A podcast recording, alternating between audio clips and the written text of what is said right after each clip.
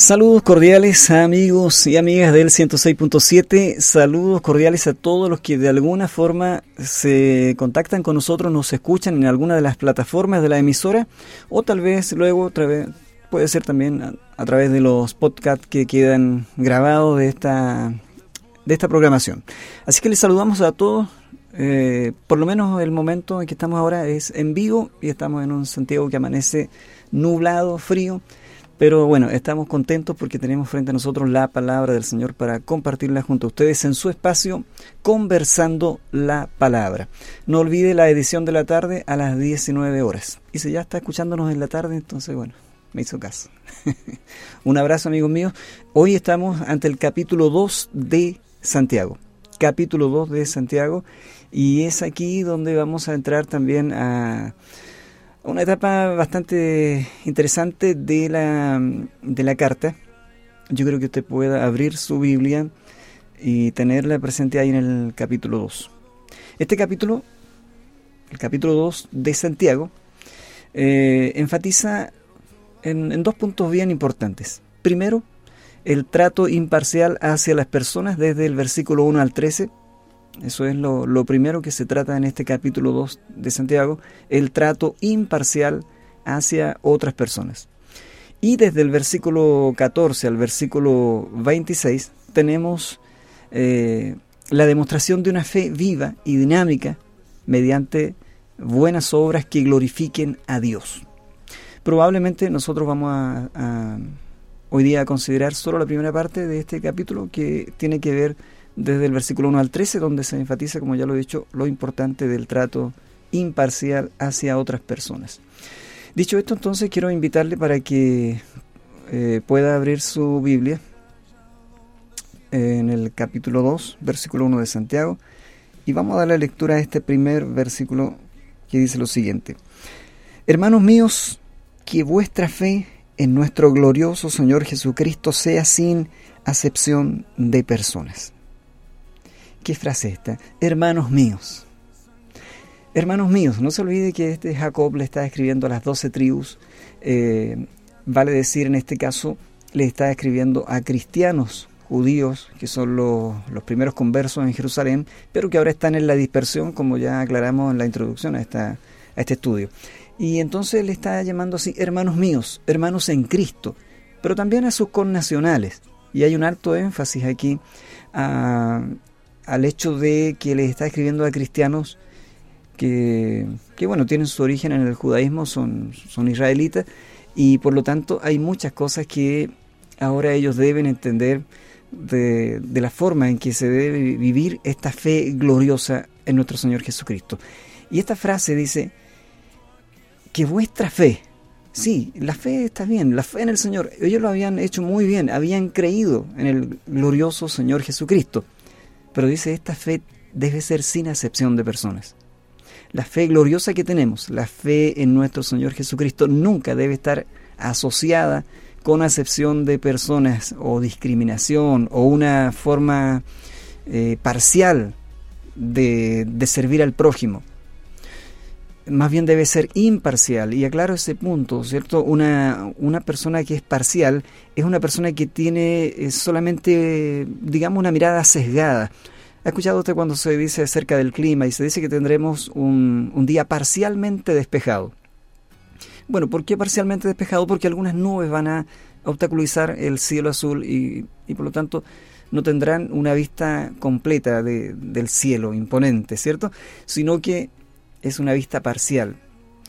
La escritura en este caso en el capítulo nos llama a que nuestra mirada y nuestro servicio a Dios, nuestra fe no puede ser eh, bajo este prisma de parcialidad donde a algunos se les entrega todo el afecto y todo el mensaje y todo, ¿cierto?, eh, el amor de, Dios y a otros no. Pero aún más grave se hace esto si, si la razón para ser eh, poco parciales en lugar de imparciales. Si la razón es por un aspecto social, por un aspecto de, apariencia, por un aspecto de la economía. Entonces, la fe en nuestro glorioso Señor Jesucristo, o esta fe gloriosa, debe ser sin acepción de personas. Debe en el corazón del creyente haber una imparcialidad. Y, vamos a entrar en este capítulo que habla mucho de eso y vamos a ir viendo estos detalles. Ah, nunca debe estar, ¿cierto?, esta fe asociada eh, con, algún grado de discriminación. Ahora, abro un paréntesis y lo cierro dado los tiempos en que vivimos. La discriminación en sí no es buena ni es mala, depende. Sí, porque cuando usted va al negocio a comprar y usted elige, cierto, las mejores frutas, usted está haciendo una discriminación que es correcta y que es necesaria. Ahora, la discriminación negativa es la que tiene que ver con que nosotros, en este caso, como creyentes, a una persona la consideremos más importante o, más merecedora, ¿cierto?, de, de quizás eh, nuestro respeto o más merecedora quizás de un trato eh, diferente y que nuestro interés por porque conozca al Señor sea tal vez más intenso y a otras simplemente las miramos y decimos esta gente tan mala o esta gente aquí y, bueno, veamos lo que el texto nos dice. Primero entender que el mismo glorioso Señor se mostró eh, eh, imparcial. Él nunca mostró parcialidad, él nunca se mostró como alguien que hace excepción de personas. ¿Se acuerda en Hechos capítulo 10, verso 34? Cuando tuvo que aprender al apóstol y entendió de que Dios no hace excepción de personas. Bueno, efectivamente Dios no hace excepción de personas. Debemos entonces de recordar bien que Santiago escribe a una en una era, en un tiempo bastante parcial está lleno de prejuicios. Es un tiempo lleno de odio, basado en las clases sociales, en las etnias, en las nacionalidades, ah, en los trasfondos religiosos. Yo quise antes de entrarme en los siguientes versículos y en el ejemplo que da Santiago, eh, quise tomar algunos, algunos apuntes y traerle a usted un poquito para que, para que comprendamos en qué, en qué mundo estaba viviendo eh, el, cristiano en los tiempos de Santiago y, por ejemplo, sabemos todos que es el Imperio Romano quien tiene sus tentáculos en gran parte del mundo conocido. Y el, Imperio Romano tenía unas clases sociales bastante marcadas. Estaba en primer lugar la aristocracia, principalmente eran los terratenientes, gente que mediante su influencia lo que hacían era, era acaparar las tierras públicas compraban a bajo precio los bienes, los inmuebles de aquellos imposibilitados de negociar exteriormente. Así que la aristocracia, eh, esta gente que vestía tan bien y con esos atuendos que me imagino que tardaban mucho tiempo en, arreglarse, eh, bueno, los arreglaban, los vestían, esta gente eran terratenientes, sí, y usaban sus influencias políticas y, así se apoderaban de, de, los bienes y de las tierras de aquellos que, que no tenían la posibilidad de negociar como corresponde. Estaba también eh, la clase media, pero esta era casi inexistente, nos cuentan los historiadores, porque ante la aparición y la competencia laboral de los esclavos, poco a poco se fueron despojando de sus bienes y propiedades. Así que al final la clase media finalmente eh, comienza a desaparecer. O eres un rico o eres eh, simplemente un plebeyo. Y es triste porque se parece mucho a los tiempos en que estamos viviendo hoy. A propósito de plebeyos, esta era la tercera, eh, el tercer tipo de persona, la tercera clase social que había en el Imperio Romano, en todo el Imperio Romano, no solo en Israel. Eh, y los plebeyos eran numerosos, eh, de condición bastante lastimosa, no tenían empleo, muchos vivían peor que los esclavos, pues estos últimos tenían lo menos asegurado, por lo menos tenían asegurado, digo, el, alimento y, y el vestir, porque estaban en las casas patronales y ahí eran siervos, ahí eran esclavos. Pero los plebeyos no tenían nada de eso, así que la verdad que era, era gente que vivía en una condición bastante lastimera. Eh, eso mismo también produce la cuarta clase social en el Imperio Romano, que son los esclavos y son los criminales. claro, se multiplican los criminales rápidamente debido eh, no solamente a su natalidad, sino que también a, a, las deudas, hacia las imposibilidades de encontrar trabajo u oportunidades. Así es que eh, los que logran un espacio en la, en la, sociedad son principalmente los que se van a zonas rurales y, están trabajando principalmente en la agricultura, pero bueno, otros simplemente se dedican al, crimen y al pillaje en esos tiempos. Y en algunos casos entonces se transforman eh, otros, entre comillas, un poco más afortunados, se transforman en los empleados de confianza de algunos amos, puesto que eh, cumplen distintos trabajos, incluso el de, de sicarios o o hacer trabajo a veces no deseable.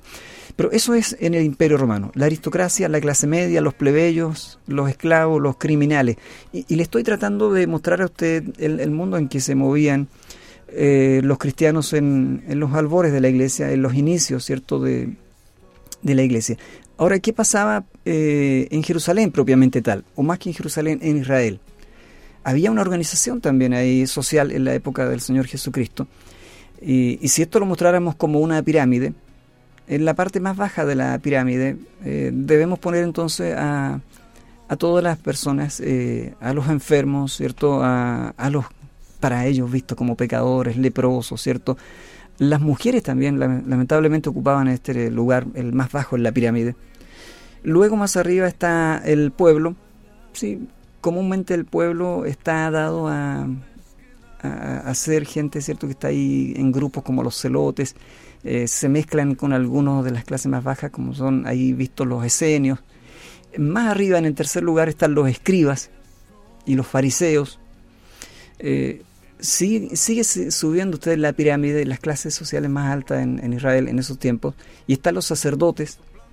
E increíblemente, en, la, parte más, la parte más alta de, de las clases sociales de Israel están los religiosos, son el sumo sacerdote y las clases o las castas sacerdotales hay división en ese tiempo, hay esta, este tipo de, clases sociales, sí, los hay hoy, lamentablemente también los hay. Quizá hoy día en algunos lugares, en algunos países muy solapadamente y en otros eh, muy abiertamente. Esto siempre ha existido. Eso le da entonces una importancia tremenda al consejo que Santiago le dará a los creyentes judíos de cómo deben ellos entender que en Cristo estas clases sociales, estas miradas sesgadas o, parciales no pueden existir. Y comienza él a darles una cátedra que parece muy sencilla en su explicación. Yo no me tomaría mucho tiempo explicar, y creo que no necesitaría explicarlo porque usted con la lectura del texto lo va entendiendo. Pero aplicarlo en esos tiempos eh, era bastante difícil porque se trae una costumbre, hay toda una forma, un estilo de vida y me temo que también en nuestros tiempos esas cosas siguen pasando y, de ahí entonces la importancia de que leamos Santiago y, entendamos que cuando el escritor sagrado en esta carta dice que vuestra fe en nuestro glorioso Señor Jesucristo sea sin acepción de personas, tiene una base, efectivamente tiene una base. Debemos entonces recordar eso, el tiempo en que está escribiéndose esta carta. Ah, un aspecto significante de la obra de Jesús era el romper esas murallas que dividen a la humanidad y el traer adelante cierto una nueva confianza eh, entre, entre los pares. El Señor propició entre sus discípulos el, amor, el respeto eh, y, de alguna forma increíble, Él invirtió la cosa porque dijo el que quiere ser mayor entonces sea servidor. Sí, si tú quieres ser importante en el reino, entonces hazte el servidor de tu hermano. Y está cambiando los parámetros, está cambiando la forma de ser. Santiago está recogiendo muchas de estas enseñanzas del Sermón del Monte y las está trayendo a la práctica y las está poniendo con ejemplos claros, con ejemplos que, cualquiera pudiera entender, no solo en ese tiempo, sino también en este tiempo. Y, eso también nos muestra de que, que no fue fácil, no fue fácil.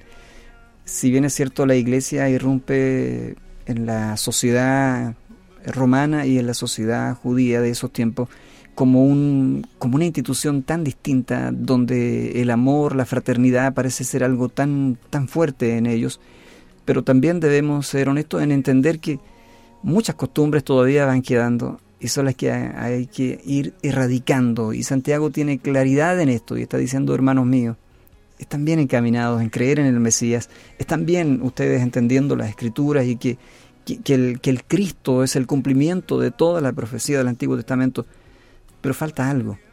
No basta con ese conocimiento, no basta con esa fe. También tiene que haber un estilo de vida, una forma de, entender el Evangelio que dé cuenta de la vida transformada. Otra, otro aspecto interesante también es eh, la unidad, ¿cierto? Y la apertura de la iglesia primitiva. Insisto, era un asombro para el mundo antiguo. Les vieron como, como gente distinta, y el Señor se acuerda cuando le habla a los discípulos y dice, en esto los van a conocer, en que se amen los unos a los otros. Pero cuando tú eh, encuentras gente que viene al Señor, y que puede haber sido tu caso o mi caso, y traíamos una estructura, traíamos una, una, formación de base donde estábamos acostumbrados a hacer distinción, a hacer diferencia. Y esto le está pasando a estos creyentes judíos.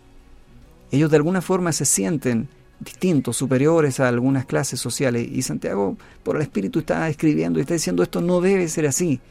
No debe ser así.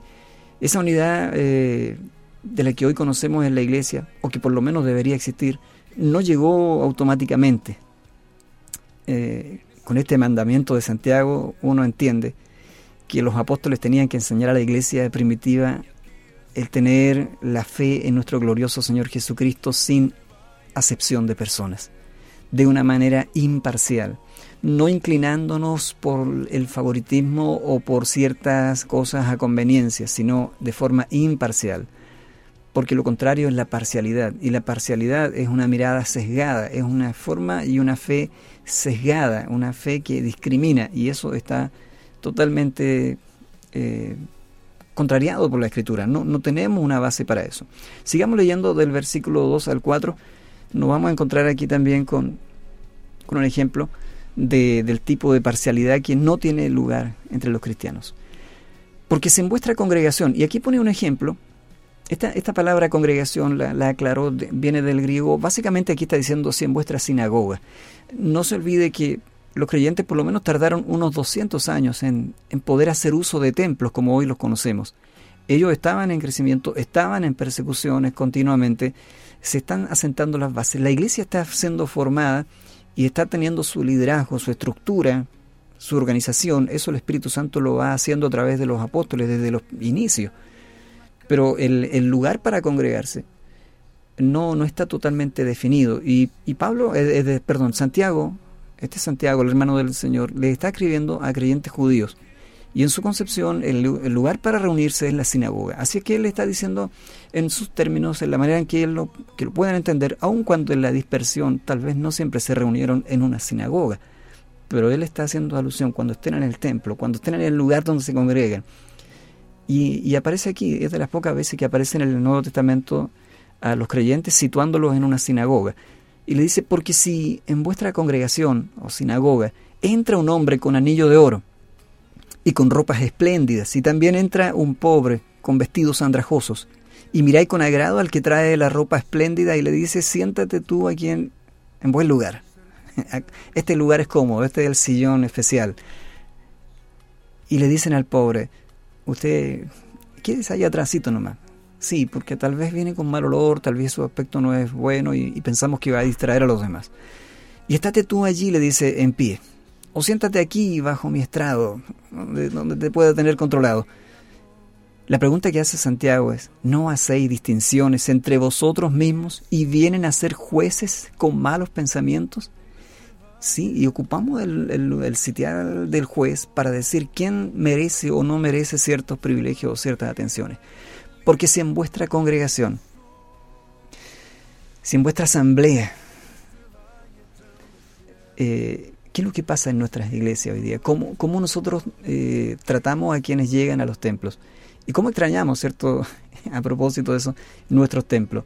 Y yo creo que cuando regresemos a esa etapa, a, congregarnos nuevamente, y tengo la esperanza de que eso va a ocurrir, eh, que, lo necesitamos que ocurra, es bueno que los hermanos estén juntos y en armonía, pero vamos a volver como siempre hemos sido, con nuestras miradas con desdén, con, con esas miradas que describe el proverbio, que son tan, tan propias del hombre no creyente. Eh, y, estamos eh, juzgando a alguien y estamos mirando su ropa, mirando su apariencia, y en base a eso va a ser como al término del culto le vamos a saludar o le vamos a abrazar o simplemente vamos a estirar bien el brazo cuando se pueda dar la mano para que no se le ocurra darme un abrazo, si es que le damos la mano.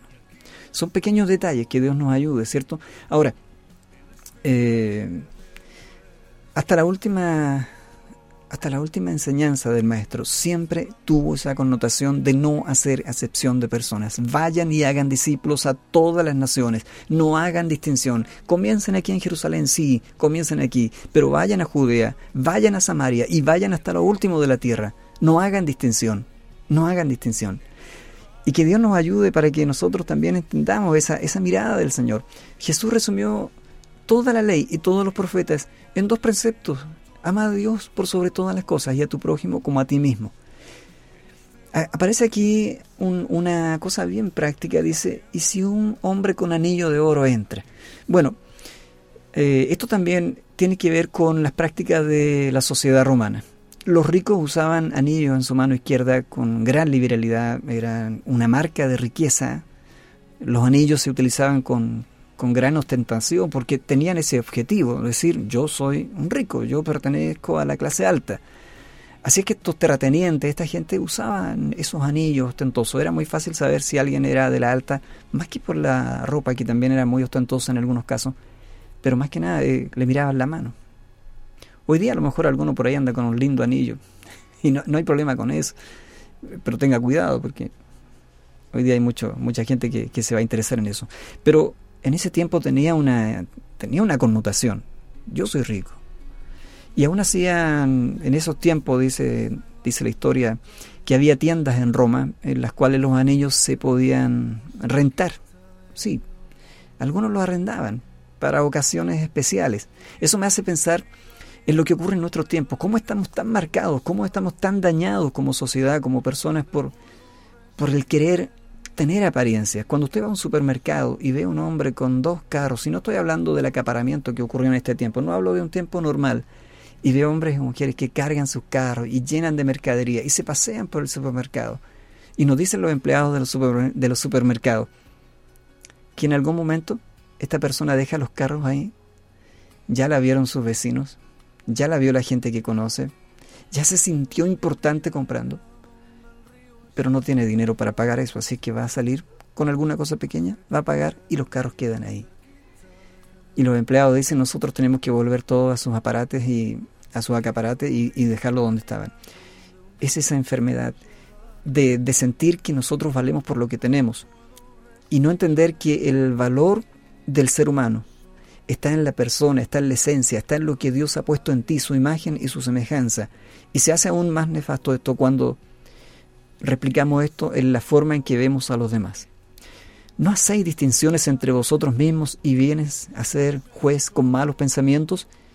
Entonces el favorecer al rico por encima del pobre, en la forma que lo describe Santiago, muestra una, profunda carnalidad. Y no hay forma de decirlo de una forma, simplemente es, es carnalidad, es inmadurez. Y él está diciendo, esta fe tan gloriosa en nuestro Señor Jesucristo que ustedes tienen no tiene que ser con acepción de personas. Ahora, eh, cuando uno hace eso, muestra que nos importa más la apariencia externa en lugar del corazón. Pero el Señor no ve lo que ve el hombre, nos dice la Biblia, pues el hombre ve la apariencia, pero el Señor ¿qué ve? En 1 Samuel, en el capítulo 16, versículo 7, cuando el Señor habla con Samuel, le dice que Él no ve lo que ve los hombres. Él no está mirando lo que miran los hombres, el aspecto físico, la estatura. No, el Señor ve el corazón. Dios ve el corazón y nosotros también debiéramos de verlo. Entonces, esa es la importancia de esta carta. Muestra que, entendemos mal quién es importante y bendecido a la vista de Dios. ¿Se da cuenta cuando alguien por ahí ve a una persona y llega en su tremendo vehículo? Y nos alegramos cuando alguien, producto de su trabajo, de su esfuerzo honesto, tiene una, bendición y nunca debemos eh, pensar mal ni, ni molestarnos. No, si, si Dios le ha dado y además Él comparte, qué bien, que, que le vaya bien. Ahora, el tema está en que nosotros inmediatamente decimos, este hombre es bendecido. Y vemos otro que es una persona de humilde condición, que tiene un trabajo tal vez de empleado, y, y pensamos, sí, no, no es tan bendecido el hermanito. Pero ¿sabe qué? Esa es nuestra visión. Porque probablemente ese hombre puede ser aún más, estar más bendecido. Digo, no es porque Dios haga excepción de personas y bendiga más a unos y a otros, no estoy hablando de eso. Digo, es la entrega, es la, el gozo, es la forma en que cada uno disfruta el Evangelio. Hay quienes teniendo mucho no disfrutan la vida abundante. Y la gente lo mira y dice, son muy bendecidos, tienen tremendas casas, tienen vehículos, tienen esto, tienen lo otro, pero no viven en la vida abundante. Así que no podemos equivocar. Felices los que tienen las comodidades y además de eso aman al Señor con humildad y sirven al prójimo con sus bienes. Bienaventurados. Pero hay otros que en apariencia pueden que tengan menos, pero viven felices con lo poco que tienen. Y nos está enseñando la escritura de que nosotros no juzguemos por las apariencias y que no hagamos acepción de personas. Porque eso muestra un rasgo egoísta en nosotros. Usualmente favorecemos al, que, al que de apariencia nos parece más digno de nuestro buen trato. Y, y eso no está bien. Él podría, cierto, a lo mejor hacernos algún favor, decimos, y miramos a ese que tiene. Y sí, tal vez este es conveniente que esté entre nosotros porque podría ayudarnos con, con algunos eh, proyectos que tenemos. No hay problema en darle un buen trato al rico, y yo lo quiero dejar claro eso. No hay problema en darle el debido respeto a un empresario, a una autoridad. El problema está en no darle el mismo respeto y el mismo buen trato a una persona de humilde condición debe ser igual. No está eh, el escritor, no está Santiago, Jacob, no está diciendo eh, a los ricos, no, a esa gente, no, no, no está diciendo, no trátelo bien, porque también es un, es un hombre, una mujer que necesita al Señor, y si es un cristiano es su hermano. No está diciendo, esto no, no, es una apología de la pobreza. Santiago no está diciendo que debemos todos ser pobres, no. Lo que está diciendo es que debemos ser ricos para con Dios y que si somos de humilde condición, bueno, que con esa forma también honremos a Dios. Pero dejemos que el texto nos hable. Versículos 5 al 7 dice, hermanos míos, amados, oíd, ¿no ha elegido Dios a los pobres de este mundo para que sean ricos en fe y herederos del reino que ha prometido a los que le aman? Pero vosotros habéis afrentado al pobre. Y esta es la, esta es la queja de Dios. ¿Por qué habéis afrentado al pobre?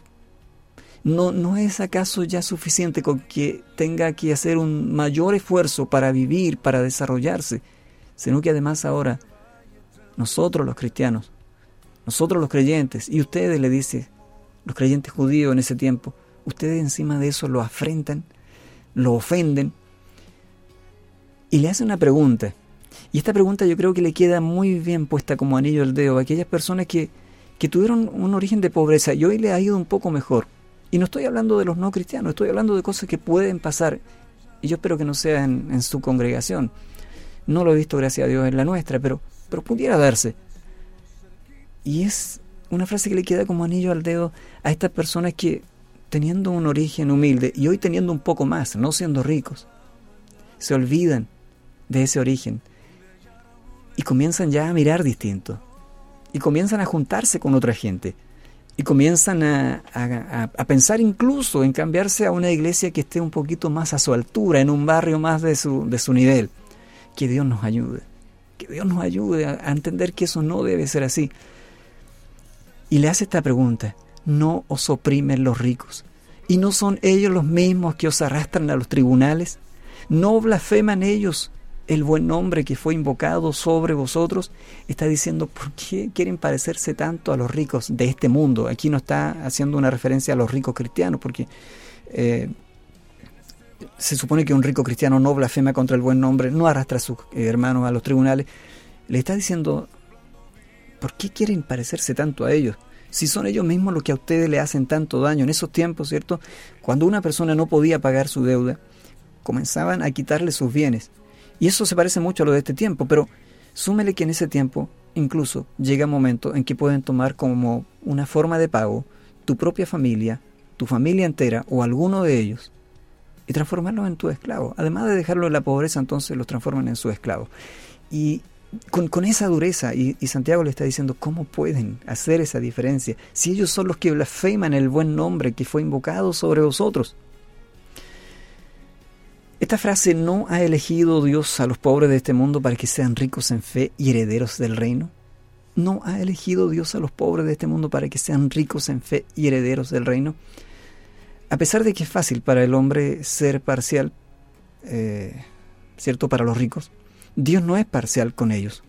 De hecho, ya que las riquezas son un obstáculo para el reino de Dios, si usted lee Mateo 19, verso 24, son algunos textos que tengo anotados aquí para que usted lo pueda cotejar después.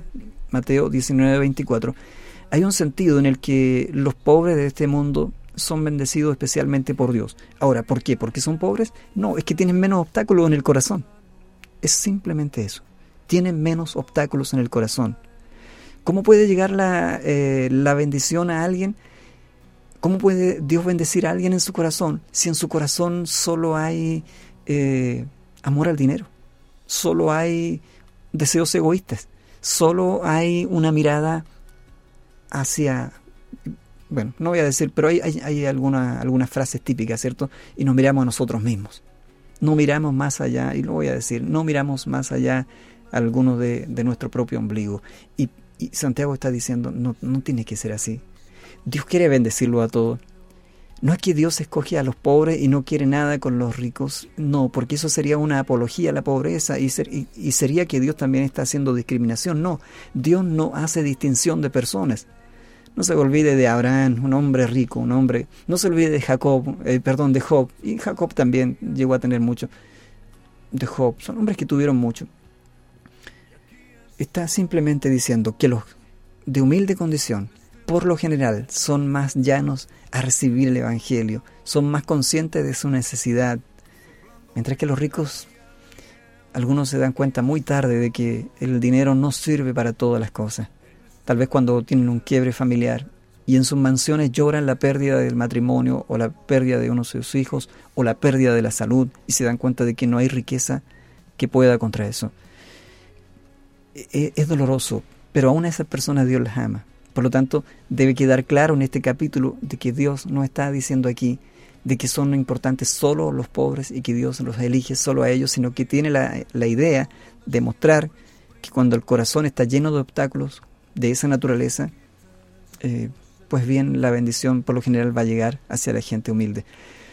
Nos ha elegido Dios en el sentido de, los, de que los pobres responden con más prontitud, ¿cierto?, en la fe a Dios.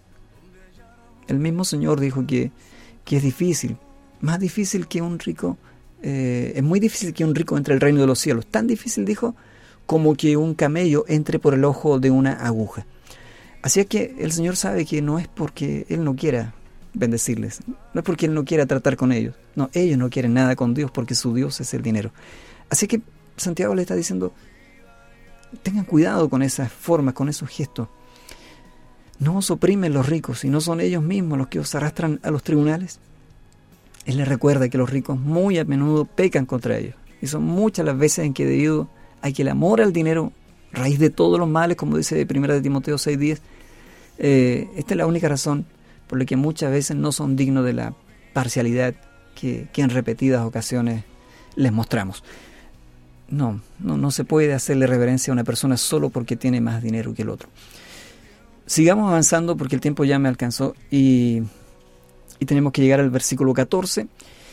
La parcialidad. Versículo 8 al 9 dice, si en verdad cumples la ley real conforme a las escrituras, amarás a tu prójimo como a ti mismo. Bien hacéis. Pero si hacéis acepción de personas, cometéis pecado y quedáis convictos por la ley como transgresores. Si en verdad cumples la ley real conforme a las escrituras. Santiago anticipa, ¿cierto?, que algunos lectores pueden defender la parcialidad hacia los ricos por simplemente amarlos, por el hecho de ser sus vecinos o por ciertas conveniencias, ¿cierto?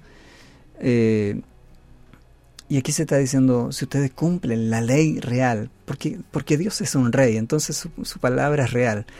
Si ustedes cumplen la ley real, de amar al prójimo como a ustedes mismos, ustedes bien hacen. Pero si hacen distinción de personas, entonces ya no están haciendo cumplir la ley real que ustedes tanto aman, que todo buen creyente debe amar, y cuanto más un creyente judío. Si hacéis excepción de personas, cometéis pecado. El problema no es de que seas amable, y, soy reiterativo con esto, el problema no es de que seas amable con los ricos. El problema es que tú muestras acepción de personas, le dice, y que no sos o que no eres tan amable con los de humilde condición. Eh, estoy cumpliendo el mandamiento de amar a mi prójimo, dicen algunos, sí, y aman mucho a aquellos que, que les parece que son, son un buen partido para amar, pero no lo están cumpliendo porque dejan de amar a otros que tal vez no nos parecen tan dignos de ese amor. La ley real de nuestro Dios, es un, quien es un gran rey, eh, pone un énfasis especial en este mandamiento. No se olvide que Santiago cita mucho eh, las palabras del Señor Jesucristo, sobre todo del Sermón del Monte, pero en este caso de Mateo 22, del 36 al 40, eh, también del Antiguo Testamento. Santiago nos está dando este énfasis de que la ley es una ley real, que debe ser cumplida de manera imparcial y que debe ser, cierto, una bendición para nosotros, pero también debemos entregarla sin acepción de personas para que otros también sean bendecidos, bendecidos, quiero decir. Santiago no está recordando que el hombre pobre eh, sea el único prójimo, está diciendo, ámenlo también, ámenlo también, así como ustedes tratan bien a algunos que les parece que son los señores, los caballeros, los cortesanos, está bien, sean amables también con ellos. En una de esas también algunos de ellos se dan cuenta de que hay algo mucho más valioso que la riqueza que tienen. El asunto serio de obedecer todos los mandamientos de Dios queda aquí en los últimos tres versículos que vamos a ver para concluir. Y están diciendo lo siguiente. Porque cualquiera que guardare toda la ley, pero ofendiere en un punto, se hace culpable de todos. Porque el que dijo no cometerás adulterio, también ha dicho, no matarás. Ahora bien, si no cometes adulterio, pero matas, ya te has hecho transgresor de la ley. Así hablad y así haced, como los que habéis de ser juzgados por la ley de la libertad. Porque juicio sin misericordia se hará con aquel que no hiciere misericordia, y la misericordia triunfa sobre el juicio. Este, estos pasajes son, son muy interesantes. Cualquiera que guardare toda la ley, pero ofendiera en un punto, se hace culpable de todos. El Antiguo Testamento con, sus 613 mandamientos, bueno, ahí hay mandamientos, hay preceptos, eh, pero, pero son 613 en general. Ah, para los judíos ellos los, comparan incluso con una granada y tienen algunas granadas ahí porque yo no la he contado nunca, pero se supone que dentro de cada granada hay, hay 613 granitos de esos rojitos que nosotros nos comimos a veces cuando tenemos. Pero de eso está diciendo la propia ley, si tú cumples todo, pero quebrantas uno, ya te hiciste transgresor de toda la ley. Y eso hace en el Antiguo Testamento, eso nos muestra el alto nivel, el alto nivel de los estándares de santidad de Dios y cómo ningún ser humano puede, ni ha logrado jamás ningún ser humano, estar al nivel de la santidad que Dios elige.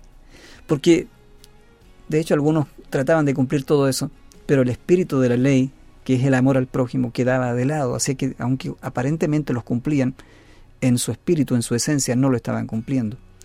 Y Santiago les da con, la ley. No se olvide que él está escribiendo en un tiempo donde el Nuevo Testamento todavía no, no, no tenemos la formación del canon, donde no tenemos todavía todos los libros o cartas del Nuevo Testamento.